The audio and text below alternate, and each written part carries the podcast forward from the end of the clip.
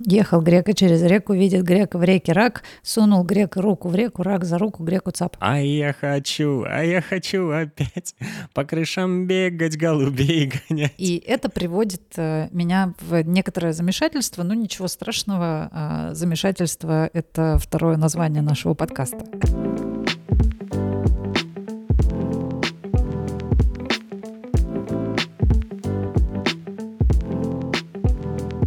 Это подкаст «Психолог в пижаме». Давай начинать.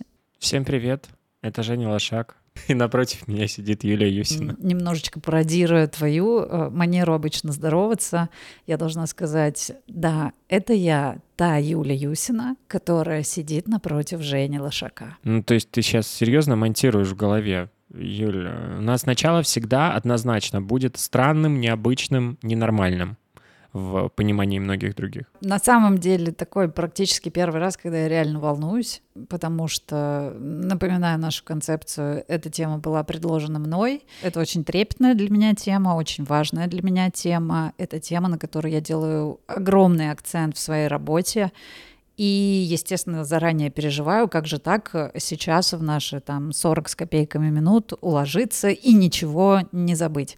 Именно поэтому я, в общем, к выпуску не особенно готовилась, а, решив здесь э, позволить ему случиться таким, как он будет, и я уже так говорю, как будто все уже знают, какая тема. Я рассчитываю на способность людей, которые прочитали название. Ну, тогда мне остается только сказать, что м- где-то внутри себя я ее называю, ну что, опять про маму, а вообще это про детство. От чего же все психологи так зациклены на детстве? Что там такое? Почему обязательно нельзя быть в терапии и не коснуться этой темы? Мне кажется, что эту тему вообще как-то табуировали, что ли, многие психологи. Ты знаешь, сейчас не очень клево с точки зрения маркетинга вообще про э, эту тему говорить и ее выпячивать, потому что все относятся к этому, кто не знаком с психологией, ну, с психотерапией, кто не ходит в терапию. А когда ты слышишь, что, ну, опять, э, значит, разбирали там какое-то детство, все это так стандартно, все это так заезжено, знаешь, то есть я просто слышал неоднократно от своих каких-то знакомых, что ну, если ты обсуждаешь детство, что это так, ну, так это поверхностно, все это, все это делают, знаешь, вот такое вот ощущение. У меня вот нет такого среза, у меня есть только люди, которые, да, приходят э, ко мне, с которыми мы работаем. Со временем, конечно же, исчезает вот это вот, э, то похожее, о чем ты сейчас говорил, да, ну типа, ну что там, опять э, типа копаться, что там моя мама сделала, что там папа сказал, да понятно там, что я там так херово устраиваю свою личную жизнь, потому что папа бросил меня там и так далее, и видно, что это вызывает некое такое раздражение, усталость, эта тема действительно настолько широко распространена, да, как именно как, э, да не знаю, уже практически как мем какой-то, блин, я тут пришел в психотерапию, удивляй меня, какого хера, да, там мы разбираемся с моим детством и что там со мной произошло, когда я вообще ничего не могу вспомнить. Наверное, да, это немножко про то настроение, с которым хотела сегодня об этом поговорить, хотя бы на этом этапе объяснив, почему это так важно. Да, что не от желание упростить себе путь к зарабатыванию денег, да, там типа сажай, сажай клиента перед собой, э, заставь вспомнить его, как мама его в детстве обидела, пусть сидит, рыдает, все, денежки текут. Хотелось бы скорее, да, поговорить о том, э, почему это так важно. Смотри, но э, у меня было все очень логично, потому что я пришел, э, и на меня не набросился никто э, конкретно, давай разбирать детство, давай там разбирать маму, папу, брата, сестру, свата и так далее. Было очень круто просто якорно возвращаться туда. То есть ты вспоминаешь что-то, оно в контексте очень грамотно подходит к тому, что мы обсуждаем. И у тебя возникают такие, а, угу, это могло бы быть, да, действительно, это откликается. Или, например, ком в горле появляется. Ну, то есть у нас же очень много было таких э, медитативных э, сессий, да, или как это по-другому? Трансовых. Трансовых сессий, да. А, поэтому это все было довольно логично, и у меня не возникал вопрос, о, ну, блин, ну, конечно, детство, а что я могу сделать с этим, если уже это ничего не изменишь? Но в чем был вопрос?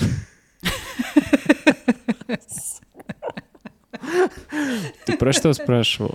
Я вообще к тому, э, каково тебе было, да, принося проблемы своего сегодняшнего дня, обнаружить э, необходимость восстановить какую-то картину детства и обнаружить вообще как сам факт, что очень многое из того, что происходит с тобой сегодня, очень сильно связано, а, пока не будем говорить как, с тем, а, как ты рос, как ты родился, какие люди тебя окружали, что с тобой происходило там. Вот каково было тебе это обнаружить? Вот, э, ты знаешь, я вообще понял, что мне все это время было нормально только по одной простой причине, что я убрал абсолютнейший весь вот скептицизм, который у меня мог рождаться, и полностью доверился процессу.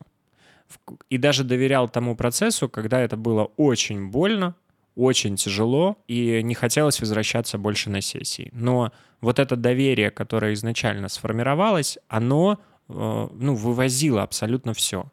И даже какие-то моменты, когда возникал скептицизм, у меня было два варианта. Либо остановиться и э, обесценить все то, что было до, и все то, что было в момент сессии, либо пойти дальше и на самом деле это очень быстро проходило и забывалось. Но я точно знаю, что это для многих является триггер, что к психологу не надо идти, там очередной раз будут про детство говорить. Мне вообще много дико понравилось из того, что ты говорил, особенно про доверие. Доверие тому, что будет происходить. Это очень круто. Не буду даже как-то разворачивать этот комментарий, просто, просто мне было круто это слышать, и это очень здорово, и я думаю, что это будет важно важно услышать и другим людям тоже. По поводу того, что твой случай не показательный, это не, ну, я с этим не согласна. А, твой случай очень показательный, э, именно потому, не, не потому, что у тебя там не было скептицизма, да, а в том, что ты, собственно, говоришь э, очень понятную вещь. Это было, блин, больно, это было неприятно, мало радости приносили такие сессии, но что-то что-то все равно приносили. Облегчение через боль. Такое тоже бывает. Нет, ну скажи, а вообще, ну ты по, по какой причине ты именно это выбрала как основным каким-то своим направлением в психотерапии. Но это же само так получилось, что, да, вот к тебе обращаются по сарафанному радио, потому что ты с этим вот так вот как ты работаешь. Потому что ты сама проживала этот э, путь. Да все мы его проживали, тоже странно звучит. Или он был настолько сложный, какой он был тогда, расскажи прямо сейчас. Жень, классный вопрос. Все в нем правда. В том числе и то, что как э, там терапевт, психолог я формировалась э, под влиянием, естественно, своего какого-то опыта именно наличие своего собственного да, травматичного опыта, своих собственных травм позволяет мне быть э, тем специалистом, которым я являюсь. Вот в поисках там своей идентичности психолога я все время размышляю, знаешь, масштабами э, шапки профиля. Да, вот тебе три слова, и э, вырази всю свою суть э, как специалиста, и опиши ту боль, с которой ты работаешь, где ты там точно гарантируешь результат. Никакой там супер реальной шапки профиля у меня нет, там написано какая-то ерундистика, но я часто играю в эту игру, да, что бы я написала в шапке профиля. И вот в процессе поиска, кто я как терапевт, кто я как психолог, какая я, да, то есть в чем, в чем моя идентичность здесь, э, какой это образ прикола ради, там, разгоняя это где-то в своей голове, я вот э, придумала такую шапку профиля, которая бы звучала так. «Э, «Я мать, которой у тебя никогда не было». Слушай, мне кажется, что это довольно опасная фраза э, с точки зрения того, что многие именно этого и боятся, потому что вот э, ты сейчас этой фразой как будто, знаешь, э, говоришь о том, что все матери были у вас плохие, а, ну, понятно, что ты так не говоришь, и, и понятно, что так могут подумать, например, те люди, у которых сепарация не случилась. Да? Это тоже, кстати, триггер, почему в детство не хотят идти, потому что вот все это не было пройдено. Вот это-то и есть э, самое, самое прикольное, когда ты говоришь, что люди вот это прочитают, и типа, в смысле, ты что, хочешь обидеть мою маму? Да, да, и я тебе просто почему это говорю, что э, первая мысль приходит, что ты не хочешь никого обижать, потому что все было настолько, насколько могло быть хорошо, а, и у всех были разные ну, условия, и у всех были разная там психологическая подготовленность, да, ну какая там она могла быть. То есть это сейчас э, сверхпопулярна психология, огромное количество книг. Тогда, конечно, про психологию думали иначе. И никто не думал о том, что могут задеть чьи-то чувства, там еще что-то. То есть были какие-то определенные потребности, которые нужно было закрывать. Ребенок есть, это хорошо, конечно. Ну, есть еще какие-то другие задачи, которые нужно решать, чтобы этот ребенок не умер с голода. Вот и все. Даже твоя реакция сейчас прикольная, что заговорив про эту тему, ты сразу же кинулся защищать... Э... Маму, да. Ровно то, что чаще всего происходит, когда ты впервые сталкиваешься да, с какими-то вопросами про детство. Момент большого сопротивления, который начинается, это вот это ощущение, что если я сейчас только попробую сказать, что в своем детстве мне чего-то не хватало, что в своем детстве мне могло быть э, больно, горько, одиноко, то в этот момент я э, предам своих родителей. Что в этот момент, и там даже, ну вот как мотив предательства, наверное, он э, больше бессознательный. Обиды, обиды, обидеть страшно. Обижу э, тем, что буду неблагодарным в любой сессии, где затрагивается детство, особенно на первых порах, первым слово дается да, в изложении какой-то детской истории персонажу, которого я все время называю типа адвокат моей мамы. Адвокатировать-то начинает по причине, что он чувствует, да, что там есть что-то, там есть какие-то сложные переживания, там есть какие-то сложные чувства у него, у самого. И он как бы заранее начинает оправдывать, что, ну, мой родитель не виноват.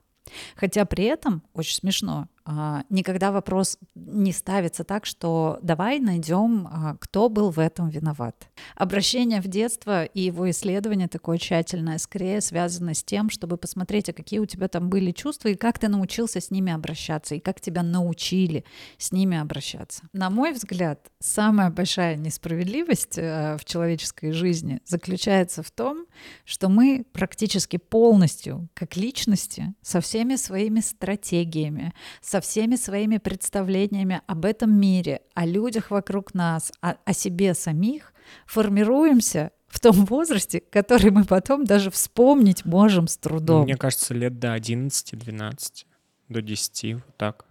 Потому что они до сих пор... Ты щедр. Меньше, сильно меньше, до 6. 6-8 лет. Обидно правда? По сути, ты там э, ни хрена не помнишь, э, в общем, не, не особенно ты что-то решаешь. Слова не имеешь, скажем так, никакого. Прав никаких нет у тебя. То есть, э, по сути, ты ничего не можешь э, озвучить своих каких-то потребностей, только посрать, поссать и пожрать. Как бы, ну, в целом, э, 3П вот такие вот. И эти счастливые годы формируют тебя как личность на всю твою оставшуюся жизнь.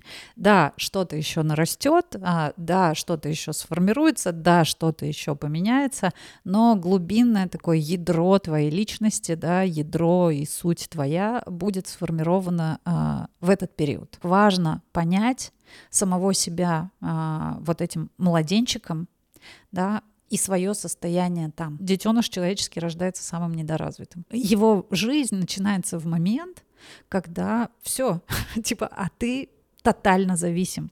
Есть еще красивое такое выражение, очень мне нравится, и очень важно помнить его, говоря о детях, да, что ребенок это экзистенциально зависимое существо.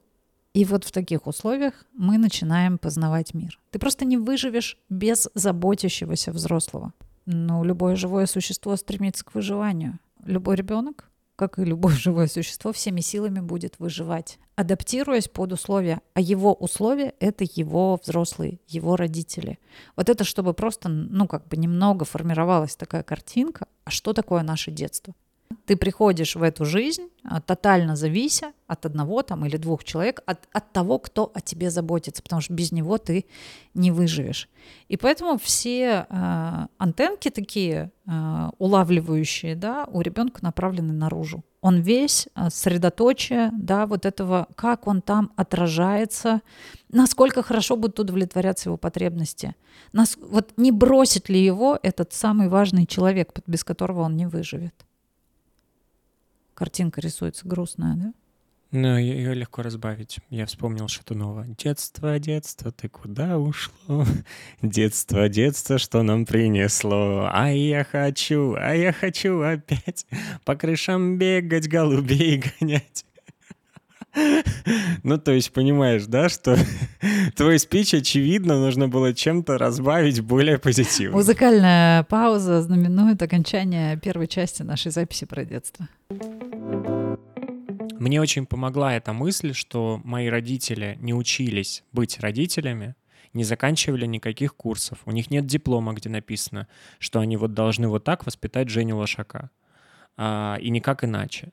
И вот эта мысль мне очень помогла э, как-то определенным образом относиться к этому, относиться ко всем сложностям, которые были, э, которые я, может быть, вспоминал, да, про детство. А, и это очень важно. Ты знаешь, я просто отдавал себе отчет. Это никуда не девалось, да, то есть у тебя эти проблемы, которые из детства, они при этом никуда не девались. Но когда ты э, в параллель этому ставишь какое-то рациональное, чуть-чуть хотя бы, да, помимо, тогда это может быть не так больно и не так э, непереносимо. И это вопрос не там оправдания, это вот реальность, так есть. Ну, это уже такой ценный комментарий, который описывает уже скорее, знаешь, такую вторую стадию, когда ты уже, да, присвоил э, себе наличие у себя там каких-то очень сложных чувств когда ты уже восстановил эту картинку и в общем и целом видишь, много было несправедливого, да, много было того, что могло меня поранить.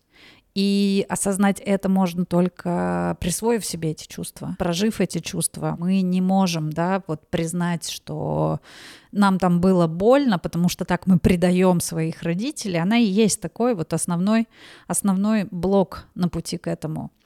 И в этой связи у меня есть такая а, немного жестокая или жесткая присказка о том, что когда приходит а, и садится напротив меня человек а, и категорически говорит, у меня было очень счастливое детство. Вот с этого момента обычно начинаются самые сложные, самые стрёмные и самые страшные истории.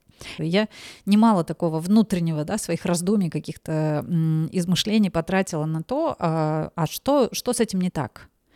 Как правило, вот за этим а, у меня было счастливое детство, стоит такая очень сильно отредактированная картинка, что счастливое детство — это когда ты обязательно счастлив, постоянно доволен, радостен, у тебя только светлые воспоминания, и нельзя чтобы у тебя там были какие-то другие воспоминания.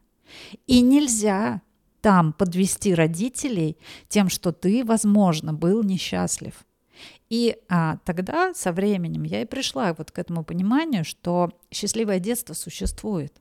Но счастливое детство — это не то детство, в котором ты обязан всегда быть счастливым. Счастливое детство, где тебе можно быть и счастливым, и несчастным, и испытывать боль, и испытывать радость, и все это не запрещено. Да, всему этому есть место. Во многом да, терапевтический процесс очень часто заключается в том, чтобы восстанавливать не вот эту редактированную да, а, картинку. И я, когда говорю редактированную, я не говорю это с каким-то осуждением, знаешь, или там типа «ха-ха, отредактировал себе детство». Нет, у меня очень много сочувствия к этому, потому что ведь не просто так эта картинка возникает. Она возникает как защита от боли да, она возникает для того, чтобы не чувствовать того, что там реально происходило, возможно. Потому что без этой картинки, без этого понимания, а что же происходило на самом деле, очень сложно осознать, а что ты такое делаешь сейчас в своей жизни – да, а почему раз за разом у тебя повторяются одни и те же ситуации э, с одним и тем же результатом, который тебе не нравится, да, а почему э, твое окружение такое, а почему ты чувствуешь себя там чужим на этом празднике жизни все время, а почему э, тебе кажется, что твои чувства никто не способен понять, а почему тебе кажется, что любой человек, который входит в твою жизнь, входит в нее только для того, чтобы тебя бросить, а почему тебе кажется, что что бы ты ни делал, всегда можно лучше, да, или почему тебе кажется, что есть в тебе какой-то дефект.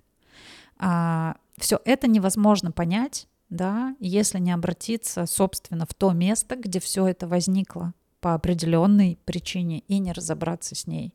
И, конечно, это будет связано с э, неприятными какими-то чувствами. Еще э, то, что тянуться может из детства, как мне показалось, вот за последнее время я проанализировал, что мне хочется скипнуть вот эту вот э, ответственность. Мне хочется отказаться от ответственности, и я обижаюсь на то, что там мне что-то, знаешь, не сделали. Хотя я четко прям осознаю уже сейчас, слава богу, что у меня есть этот навык наблюдения, я четко осознаю, что мне никто не должен, а, что я это сам могу сделать, но все равно вот первый момент э, возникает вот эта обида детская. А что с этим не так?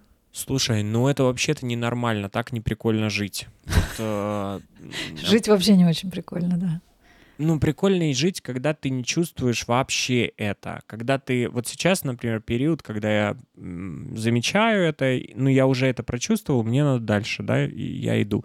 Гораздо проще, когда ты сам за себя отвечаешь. Э, твой запрос снова, э, снова традиционен. Как перестать что-то чувствовать?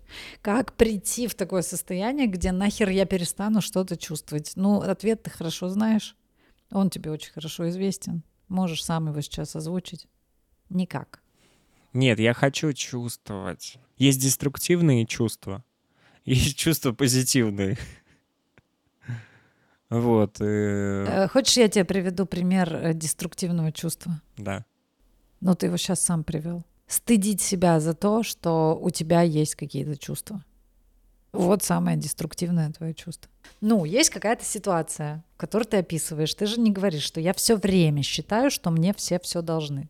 Есть же примеры в твоей жизни, когда бывают такие ситуации, бывают такие примеры, когда ты берешь до хрена ответственности, иногда за себя, иногда за кого-то другого, там ведешь какой-то проект, и ты не считаешь в этот момент, что тебе кто-то что-то должен, или считаешь? Это не распространяется на работу вообще, это распространяется на какие-то повседневные такие мелкие вещи с друзьями. Великолепно. И причем не всегда тоже.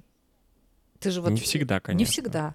А, значит, есть что-то сейчас в этой ситуации такое, и ты идентифицируешь это как свою детскую реакцию. Да, я хочу на ручки, она называется примерно так. да, возьмите меня на ручки.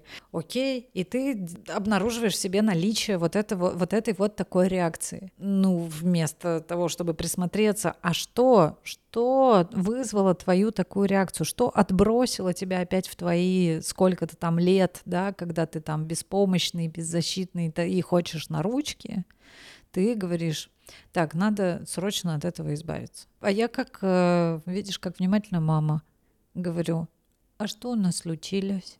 А что такое произошло у нас? А что мы такие, что мы такие грустные? Нет, да, да нет, я не, нет, это все неправда, то, что Смотри, я сам заговорил сейчас, как шестилетний. Да нет, да нет. Да все это неправда, реально. Правда. Правда? Нет, Правда? Я, я не пытаюсь сказать, что это плохо, это чувствовать. Я просто должен понимать, что я способен сам и обижаться на то, что мне это не сделали во взрослом возрасте нельзя. Это просто неприемлемо. Супер. О, о да. А тут, похоже, пришел папа. Ну-ка, мама, отойди. Да, типа, это неприемлемо. Неприемлемо что-то чувствовать. Все чувствовать приемлемо. А я говорю, а что же случилось? А что же случилось, Женечка, с тобой такого, что тебе захотелось на ручке? И Женечка-то может вспомнить, что, блин, он, кажется, тут переезжает с мая месяца. И кажется, он только что переехал на Бали, понятия не имеет, что делать дальше. И что там впереди, и что опять надо все с самого начала начинать. И, кажется, нуждается в поддержке в это время да, ну, растерянность есть, есть растерянность, и именно это выбрасывает тебя, да, вот, ну, вот прово- провоцирует вот такую историю, когда ты хочешь зажмуриться и сказать, я не хочу ни за что отвечать, я хочу на ручки. Я это чувствую, я это осознаю, я понимаю, как это тяжело, а, и я знаю, откуда это чувство возникает.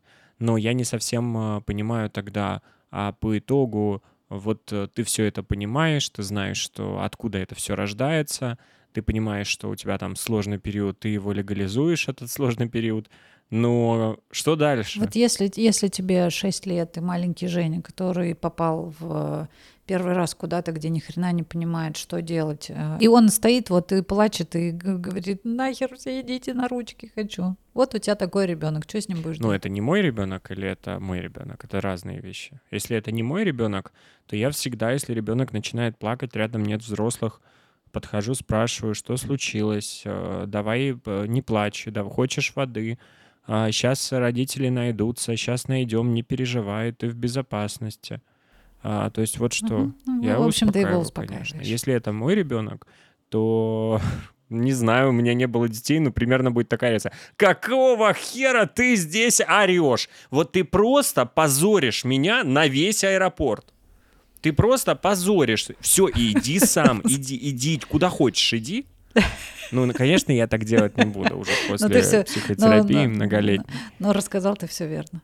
И, в общем, какой-то немножечко такой мотив, когда ты сейчас привел своего маленького Женю рассказать о том, что он тут беспомощный, обидчивый, но это посреди острова сказочного, понимаешь, и, и обижается, а ты привел вот его э, в подкаст и говоришь, смотрите, какой фук, ты, вот Женя, сейчас я всем расскажу, какой ты здесь. Вот тебе стыдно будет за то, что ты тут обижаться вообще посмел.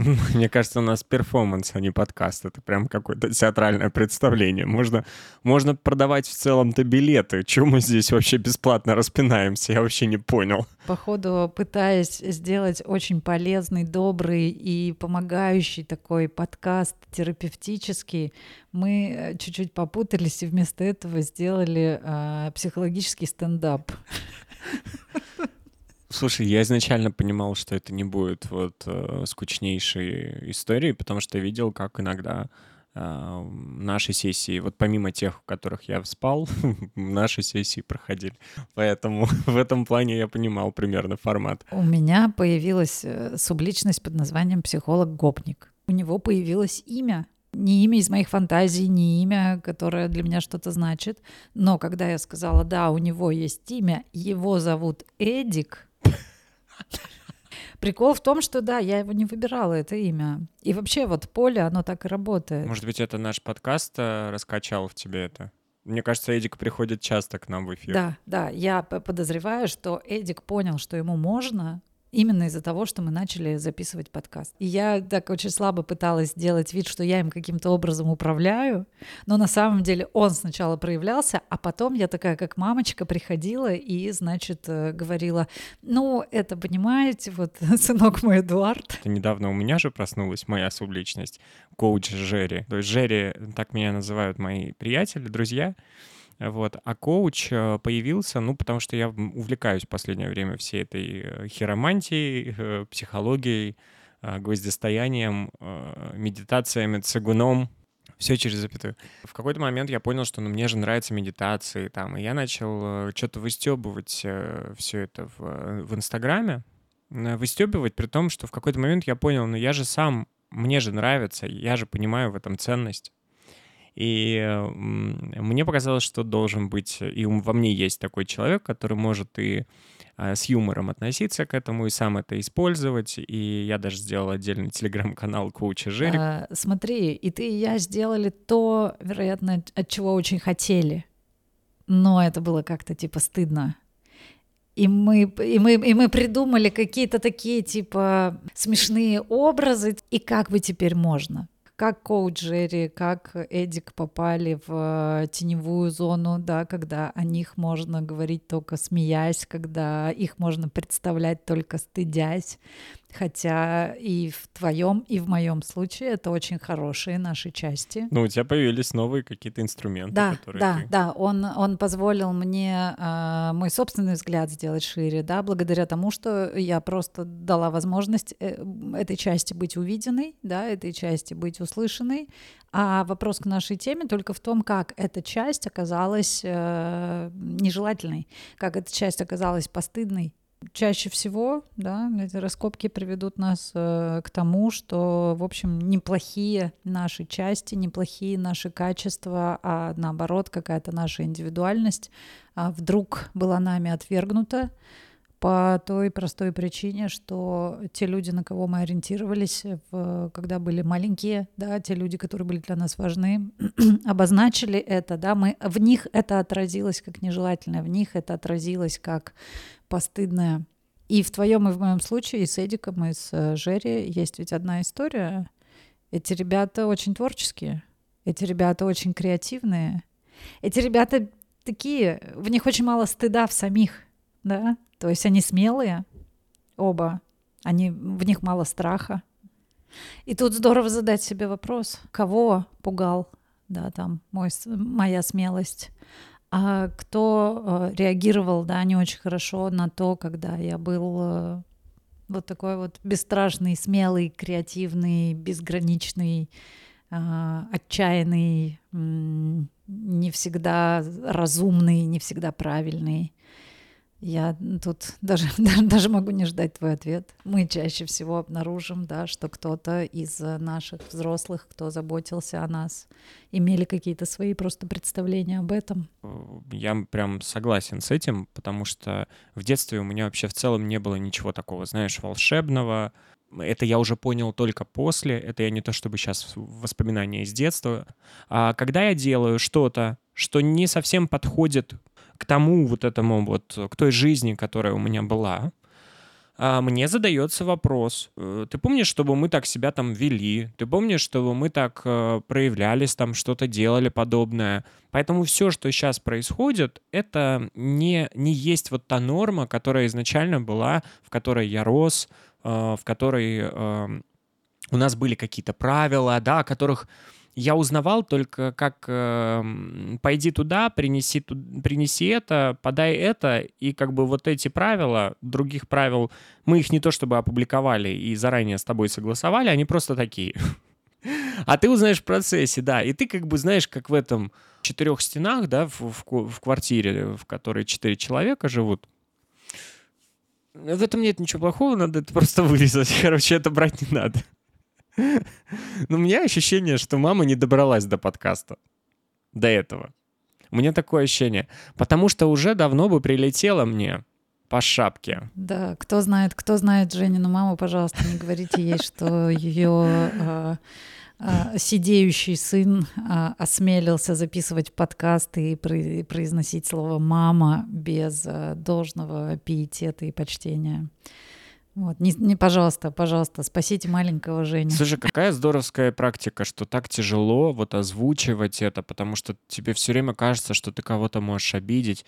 Вот есть, наверное, какая-то грань и различие между... Вот если бы я сейчас там обсуждал какого-то друга, приятеля, ну, наверное, я бы не так волновался, потому что я всегда могу объяснить, сказать, слушай, чувак, это это просто прикольно. Ну, вот я так почувствовал. Мы сейчас как стараемся говорить э, э, с тобой, да, там э, открыто, э, честно говорить, что здесь э, мне не нравится это, здесь мне не нравится. И так мы с друзьями тоже уже выстраиваем свои границы совсем по-другому. Они в принципе присутствуют. А тогда, видимо, ну, я не знаю, могли бы они вообще, могли ли они вообще присутствовать тогда или нет. Но да, мы, мы, и поэтому ты не можешь туда даже погрузиться, ты не можешь э, что-то оттуда взять и сейчас э, обстебать, э, как-то, знаешь, посмеяться над этим, потому что тебе кажется, что все там было настолько э, правильно, э, насколько это могло бы быть, и все, что ты сейчас скажешь, это обидит тех людей, которые тебя э, растили. Хотя э, цели моей нет никого обидеть, это просто, ну, смешно что-то, и это нормально. Да, просто обидеть, обидеть их по твоим детским ощущениям можно вообще практически чем угодно, и больше всего тем, что тебя станет видно. Это то, с чем я работаю каждый день. Во многом а, в психотерапии я тот первый человек, который начинает видеть и замечать вот этого раненого ребенка, который живет в каждом из нас, том числе, да, там есть, есть и счастливая какая-то часть, есть там какая-то шаловливая, может быть, часть, но есть и раненый ребенок, и Вот э, иногда это даже такая профдеформация, да, когда ты даже не проводя какие-то сессии, нет, нет, да, и кидая взгляд вокруг, постоянно видишь, да, как, э, как много, как много боли в этом мире, как много каких-то странных вещей именно потому, что вот эти неувиденные, да, не, не признанные, не, не принятые раненые дети, да, просто бьются, бьются в каком-то припадке, бьются, бьются в какой-то истерике. Ну, я сейчас не отделяю себя, уж, уж поверь, там, там маленькая Юля тоже, ей есть что да, рассказать. Что вы знаете о боли, да, говорит она все время. Если честно, я прошла достаточно тоже такой большой путь от э, полного непонимания, почему это так важно, да, почему это, блин, до сих пор так на меня влияет, почему мне под 40 лет, а я все еще, да, там, типа, могу выпасть в осадок от э, маминого взгляда одного. Сейчас уже, спасибо, кстати, психотерапии нет, да, то есть чу- чувства есть, но, в общем, они уже не так, не так затопляют, и, в общем, понятно, понятно, что с этим делать, когда это происходит, но я потратила очень-очень много лет вот от этого ощущения хождения в замкнутом круге, где ты не понимаешь, ну почему так? И да, я потратила достаточно много времени и в терапии, и в собственных каких-то исследованиях, и в собственном обучении, чтобы, знаешь, вот сложилась эта самая картинка, да, что почему это все имеет какой-то смысл, почему невозможно э, человеку разобраться в себе, с собой, да, и как, как-то вообще что-то поменять, если он э, по той же традиции, да, которая оставила когда-то без внимания вот этого ребенка, да, также будет продолжать в этом э, игнорировать свою вот эту детскую часть, эмоциональную часть, если он так и не отправится в это очень болезненное, очень страшное на самом деле путешествие, да, узнать э, правду про свое детство. Ну, страшное оно только, когда ты его не начал. Да, там потом открывается очень много чувств, то, о чем говоришь ты сейчас, да, почему всегда так страшно обидеть маму, это же тоже такая надстройка. А, это же наша стая, это же наша семья. А, это у нас записано так глубоко в нашем вот человеческом коде, да, держаться своей стаи, не быть из нее изгнанным. Вот это вот понимать, чем и кем является родитель или тот взрослый, который обо мне заботится для ребенка, это надо на время стать вот этим ребенком, да, на время ассоциировать себя с а, абсолютно беспомощным, абсолютно зависимым, абсолютно ничего не решающим существом. Ты сейчас опять скажешь, что я постоянно детей существами называю. Существами я тоже уже последнее время подхватил, но это от тебя, видимо, мне как-то передается, потому что я-то уважаю детей. Я да, то, что я называю детей беззащитными существами, не говорит о том, что я их не уважаю. И когда ты обращаешься к своим вот этим вот э, чувствам, не обидеть, не предать, э, я должен за этим часто же вот этот стоит мотив не быть, все что угодно, только не быть изгнанным из своей семьи. Вот эта вот тема э, «мы так не делаем», «мы такие», у нас в семье так не принято. И тебя таким, знаешь, прум, холодным потом прошибает. Да. Все, я теперь не выживу. Сейчас меня изгонят из моей стаи. Ты это рассказывал, у меня сразу, знаешь, возникло такое желание сказать, а вот оно, вот, вот оно, мамино заклятие. Ну, такой ходишь, нормальный живой человек, мама такая, нет, Женя, у нас так не принято. И ты такой, фум, и тебе три года. Три года, и ты надул в штаны. Собственно, все, что в нас входит в этот период, да, от этих таких важных людей, от которых моя жизнь зависит, я принимаю на абсолютную веру. Я принимаю как э, что-то, не требующее никаких доказательств. У меня еще и критического мышления нет. Да? И если божество гневается, просто мне тупо нечем понять. Я зависим, мне надо выжить, это мой самый главный и мне нечем понять, что, возможно, это вообще никак со мной не связано. Насколько мы остаемся всегда крепко связаны со своей семьей и не осознаем зачастую, что большую часть жизни вообще мы э, пытаемся вот э, со своей семьей не потерять связь. В двух вариантах. Либо я, да, свою жизнь строю так, чтобы не разгневать свою семью, и тогда я живу по тому, да, жизненному сценарию, который заложен в моей семье, да, чтобы вот я идентифицировал себя как ее часть, и я буду как моя семья. У нас в семье, да, деньги доставались тяжелым трудом, ну, значит, и я не могу их никак иначе зарабатывать. Вот а, у меня а, мама всегда была очень печальная и грустная, и депрессивная, да, и значит, я тоже буду такой, да, мне нельзя радоваться, потому что тогда я предам свою семью. А, иногда нам кажется, что мы вот преодолели все заклятия своей семьи, да, все вот эти семейные установки, потому что мы живем ровно наоборот. Вообще не так, как в моей семье. Просто вот ничего общего с этим нет. И, как правило, это называется контрсценарий. Это тоже э, стремление все еще что-то доказать своей семье. Когда мой главный мотив по жизни — это не то, чего я хочу, да? это не то, какой я, а мой главный мотив — все что угодно, я не буду как моя мама. Это только стадия, ты знаешь, может быть такой. Я считаю, что это нужно обязательно классифицировать как стадия ну, вот важно перескочить, потому что я, например, сейчас, уже перескочив на какую-то следующую, ну, вот мне так просто проще говорить, там, стадия, стадия, вот потому что это как-то классически. И мне кажется, что у меня там стадия, когда я, наоборот, понимаю очень много а, про то, что у нас было, и ценность этого я тоже, например, про то, что у нас там всегда очень семейное а, там отношение к каким-то застольям, к каким-то гостям, которые приходят, а, к тому, как мы ездили к бабушке, да, у нас очень много крутых вещей, которых у меня сейчас нет. В силу не знаю чего. Возможно, это и первой стадии, когда я там уехал из дома и нахожусь очень далеко, и не строю свою семью. Но является ли это сейчас твоей ценностью? Хотелось бы тебе этого. Является. Хотелось бы, да. Вот я сейчас понимаю, что... Но это же тоже надо было, понимаешь? А я мог бы говорить, что все это вообще не нужно, вот вы так живете, и что, и какой результат.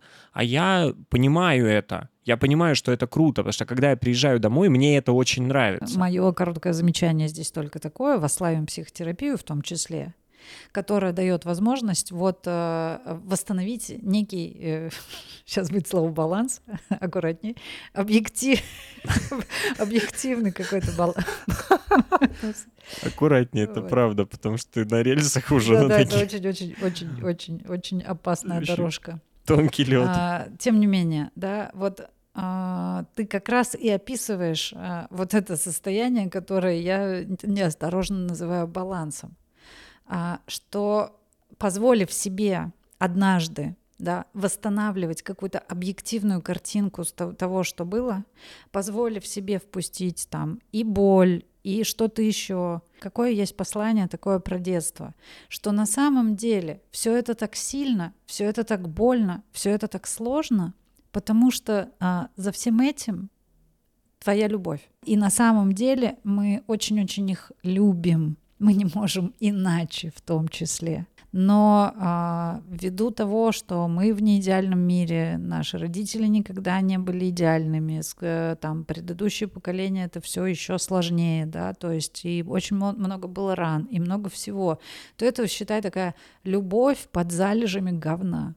И чтобы дойти до этой любви и обнаружить ее в себе, да, и присвоить ее в, в том числе, да, приходится ну, брать э, перчатки, сапожки, лопату и тонны-тонны этого говна разгребать. И это так себе занятие. Слишком много говна в нашем подкасте. То жопа, то говно. А, возможно, это говорит о какой-то моей фиксации. А, вот. Э, это Она... Эдик. Это, это Эдик у него, это Эдик у него анальная фиксация, да. А, вот, окей. Я могу все теперь валить на Эдика, да, и все, все свои. Если что, это была не я, это был Эдуард. Но он не Эдуард, он Эдик. Смотри, как мы э, интересно вообще реагируем на, как только мы в теме детства доходим до каких-то чувствительных территорий, да, как безудержно мы начинаем ржать сразу. Ну, вообще-то ты говном все назвала, что было. Естественно, это провокация. А, Это нет, это не провокация. То есть мы говорим еще более страшные здесь слова. Обрати внимание, правда. Вот мы как э, какая-то чувствительность, знаешь, такая немножко, немножко даже до слезы, да, вот заговорить про вот эту уязвимость свою, про любовь, вот эту такую большую, и где-то даже у меня там начинает э, что-то вибрировать, да, внутри вот на эту тему, когда я позволяю себе коснуться того, что несмотря на всю боль, несмотря на все, что на все раны, которые там случились, на самом деле, ну, как бы я очень их люблю, да, и буду любить их всегда от своих родителей, но очень, очень очень, конечно, символично и показательно, что мы, как только об этом заговариваем, тут же у нас приходит какой-то мега ржач, и это нормальная защитная реакция, да, засмеять какие-то вещи. Прости, я начал зевать. Верный признак. Ну, как да. бы, да, ты говоришь про любовь, э, и все, и оно пошло. Вот э, я прям реально зевать начал. В какой-то момент я очередной раз оказался на психотерапии, потому что, ну, вообще, на самом деле, дурачки мы, конечно, что мы взяли эту тему на четвертый выпуск. Это вообще... Это очень сложная правда. Вот сейчас ты говоришь, и я понимаю, что да, где-то глуб... ну, у меня тоже любовь и так далее. И я понимаю, что от любви я говорю вот эти все вещи, которые я вспоминаю. Но, черт возьми, как же тяжело это говорить. А ты так легко говоришь, и я думаю, что так, легко, так легко, вообще так свободно. Чтобы признаваться в этом сейчас, чтобы говорить об этом сейчас, ну, это не год, не два, не три и не четыре психотерапии, в том числе, да, и того, что происходило после, и того, как раз сколько боли более а, было выпущено, впущено, разрешено и гнева, и боли, и обиды. Ты сказ- называл это стадиями и привел нас к тому, что хорошо бы прийти туда, где я уже понимаю, что не все было говно, да, а что есть вещи, которые мне а, дороги и которые, и от которых я не хотел бы отказываться. Когда я а, начинаю понимать не только каким меня хотят видеть, да, удобный или неудобный, я начинаю понимать себя и э, узнавать, какой я, примерять на себя, а это мне нравится или не нравится, а я вот это хочу или не хочу. Ведь ты же так любишь, да, сейчас с этим разбираться и, и сильно кайфуешь, обнаруживать, да, какие-то вещи, что ах, вот так, я оказывается вот такой, и ты узнаешь это, и уже внутри себя можешь разделять, да, ага, вот я верю в то, что деньги можно добывать только тяжелым трудом, что за деньги надо пострадать. Это точно я в это верю, да? А, а точно ли это мое? Или мне так часто об этом говорили, что я в это поверил. И кто мне говорил? Ага, мама говорила. Да, мама там всегда даже не говорила, или говорила, или страдала, или что-то еще делала, или папа, или кто-то. И ты такой, о, а это же не совсем прям вот мое. Это же еще, кажется, папина.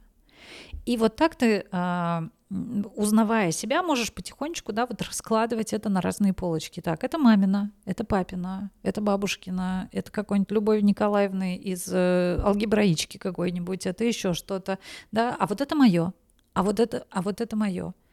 Но при этом совершенно не обязательно выбрасывать все, что не твое.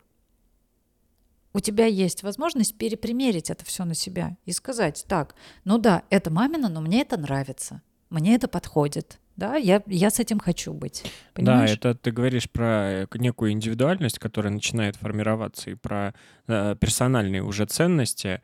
И мне кажется, что это, если так воспринимать, это действительно круто, э, что мы все дико разные, и мы не можем быть как, каким-то кланом, который вот э, вообще в, цен, в целом э, клановость не может, э, она может разделять какие-то ценности, но эти ценности, они не очень персонализированные, понимаешь? Сложновато это я говорю, по, по всей видимости, даже для нет, себя. Нет, я как с момента, когда ты сказал слово клан, э, все стало очень просто, все так и есть.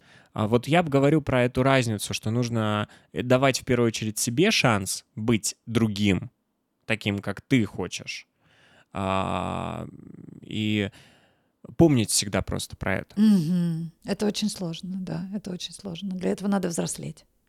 Для этого надо взрослеть. Ну или просто фиксировать и часто возвращаться к этому. Вот мы сейчас говорим, у меня так раз и ясность уже какая-то, и ты думаешь, господи, а если бы эту мысль все время держать в голове и не забывать про нее? Вот во всех своих жизненных ситуациях просто не забывать про нее. И так проще, когда ты сейчас проговорила, думаешь, о, круто, я другой. Не надо мне быть так, таким, как вот они мне навязали. Понимаешь? У меня есть еще версия о том, почему вдруг это стало сейчас э, тебе проще проговорить и стало, как, как ты говоришь, яснее. У меня есть просто какая-то фантазия и версия на эту тему, что в том, что я говорила до этого, была э, такая очень успокоительная мысль. Для того, чтобы быть собой, тебе не обязательно да, отказываться от своей семьи. Что за то, что ты будешь собой, ты не будешь изгнан из нее. И это дает вот это ощущение легкости, потому что во многом мы живем вот в этом вот страхе, что если мы сейчас пойдем поперек, если мы сейчас проявимся, если мы будем не как они, да, если мы каким-то образом вот э, нарушим эту систему, то она от нас откажется, а где-то на, в, сам, в самых наших глубинах для нас это означает смерть. Да, в нашей памяти это означает смерть. И тут, прикинь, я как будто бы говорю, что можно быть и частью своей семьи, и собой, и тебе за это не будет смерть. да, то есть как бы и ты, и ты от этого не умрешь. Но я фантазирую, что твоя легкость, вот это ощущение, когда вдруг такая ясность и легкость, как будто бы есть какое-то облегчение от того, что так можно. Я подхватила эту мысль у замечательной психотерапевтки Ирины Гиберман. Я когда-то у нее прочитала такую фразу, что миссия, главная родительская миссия — стать ненужным своему ребенку. Что вот смысл родительства, да, настоящего, нормального, стать ненужным. Это означает, что твой ребенок может быть тем взрослым, да, настоящим, который а, выживет без тебя, который в тебе не нуждается вот так, как он нуждается в тебе как ребенок. И для этого очень важно, да, чтобы э, он умел удовлетворять все те потребности, которые э, удовлетворяет родитель, да, то есть, чтобы ребенок мог сам себе стать этим взрослым, сам себе стать вот этим вот родителем, соединяя это в себе. А, а это означает, что все, что требуется от родителя, это научить ребенка эти потребности свои распознавать, да, эти потребности удовлетворять. А научить ребенка мы можем только своим классным примером. Да, и это значит, что мы э, удовлетворяем эти его потребности, мы легализуем вот это все и про наручки, да, и про то, что я отдельный сам по себе свой собственный, и про то, что есть границы у меня и границы есть у других людей, и про то, что я могу абсолютно автономно существовать, да, и быть э, в чем-то компетентным, и в том, что я могу быть творческим, и в том, что я могу быть играть, и могу быть свободным. И главное в том, что, блин, мне здесь рады, я здесь свой, да, когда как, как, как, как родитель да, может удовлетворять такую большую потребность, она называется потребность в надежной привязанности, да, это давать ребенку стабильность, безопасность, спокойствие, такое принятие, любовь и так далее. И тогда да, тогда есть шанс, что и ребенок выполнит свою миссию. Какая миссия у ребенка, Жень? Выжить. У таких детей, как мы с тобой, действительно была миссия выжить. Нет, у ребенка точно ну выжить. Миссия ребенка научиться чувствовать. Ну, про, я про другое. Стать взрослым. Я вот хотел сказать, что это главное. Ну, хотя, может быть, научиться чувствовать это и есть стать взрослым. Научиться чувствовать. Это вообще в целом про все, что мы сейчас говорим. Оно невозможно без умения чувствовать. А, про раскладывание полочек, про которые ты говорила. А, фильтр не будет работать, он не может работать, пока ты не научишься чувствовать. Поэтому а, вот если говорить, что какие инсайты после выпуска даже у нас там, да, и вот у меня, например, это то, что, наверное, это самый главный навык, который ты приобретаешь, а потом решаешь все свои вопросы. Но это самый сложный навык. Такой мудрый вывод, а я сижу и, знаешь, как йода такой, а, обязательно мне надо что-нибудь ляпнуть под конец такое, что йода подобное, потому что я сижу и хочу сказать тебе, что на самом деле ребенок, который приходит на этот свет, великолепно умеет чувствовать. И по сути он не умеет ничего другого. Он а, только чувствует. И как раз-таки у ребенка вот это доверие своим чувствам, как да, вот оно, оно в наивысшей степени.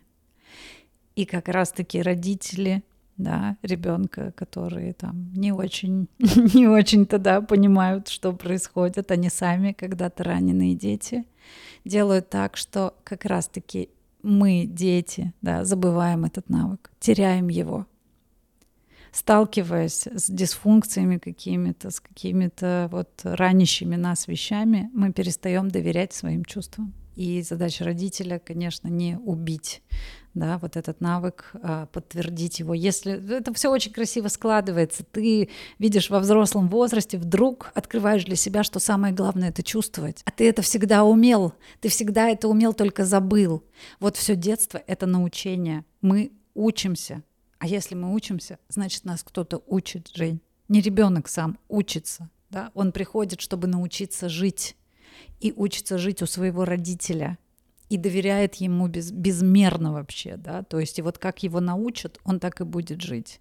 И если в этом научении отсутствует, да, внимание к чувствам, к потребностям, если ему говорят, э, как бы есть полный рассинхрон или какой-то игнор, или все это подавляется, то потом, да, мы выходим с абсолютно утраченным, да, навыком слышать и понимать себя, и тратим миллиарды денег на психотерапию и времени для того, чтобы вернуть себе то, что было нашим всегда, что было нашим по праву.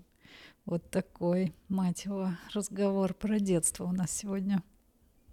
Мне кажется, что очень получилось. Мы затронули а, и успели внутри этого выпуска еще и психотерапией позаниматься, а, что, наверное, будет полезно для, для всех кто будет слушать этот выпуск. Я прям чувствовала все это время именно недовольство от того, что я не могу вот охватить и сесть какую-то лекцию про это прочитать, но сейчас у меня есть какое-то такое спокойное и очень немного такое странное чувство, что вообще-то, если кому-то надо, да, то он пойдет и почитает книжку, почитает какую-то статью, прочитает еще 20 тысяч книжек или пойдет учиться на психолога, но, наверное, мы не писатели да, этих книг, и это самое честное и самое правдивое, что мы могли сегодня дать в этом подкасте. У меня, правда, очень такое а, у меня реально, да, чувство, которое очень часто бывает со мной после каких-то сессий, после какой-то работы.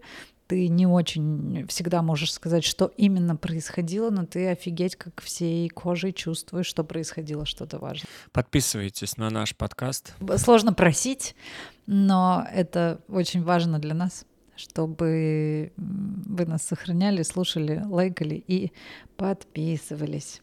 Ну что, прощаемся. То есть то, что сейчас было, это было не прощание. Ну, прощание это там, где есть до свидания. В нашей семье, Женя, это так. Желаю вам хорошего дня и Нового года. А, кстати, а мы в этом выпуске должны с Новым годом людей поздравить? А если я его успею смонтировать, то да. Э, с Новым годом, дорогие друзья! Я считаю, что вы должны поднять эти бокалы, э, наполниться э, какими-то позитивные эмоции. позитивные эмоции. Я, мы надеемся, что в следующем году мы с вами снова встретимся в четверг и будем говорить о психотерапии. С наступающим новым всех. Очень странно а, поздравлять людей в новый, с Новым годом в этом году, а, потому что Гринч похитил наше Рождество. Но как дети умудряются, несмотря ни на что, выжить и стать классными взрослыми, так и мы на зло Гринчу обязательно встретим Новый год и на зло Гринчу обязательно будем счастливы и жить в мире. Вот так.